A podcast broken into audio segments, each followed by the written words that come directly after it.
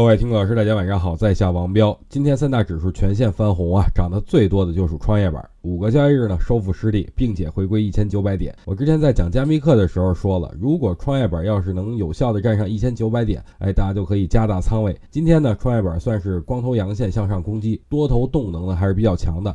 所以我的建议就是一千九百点以上做多啊，跌破一千八百五十点减仓，五十个点做防守，不会损失太多。但如果创业板就此反弹起来，咱们也不会错过。再看一下创业板的周线级别，一阳穿两阴，而且是一阳穿多线，呈现了强势反扑的态态势，这都是比较乐观的信号。今天呢，芯片、工业互联网、国产软件、人工智能都是再次大涨。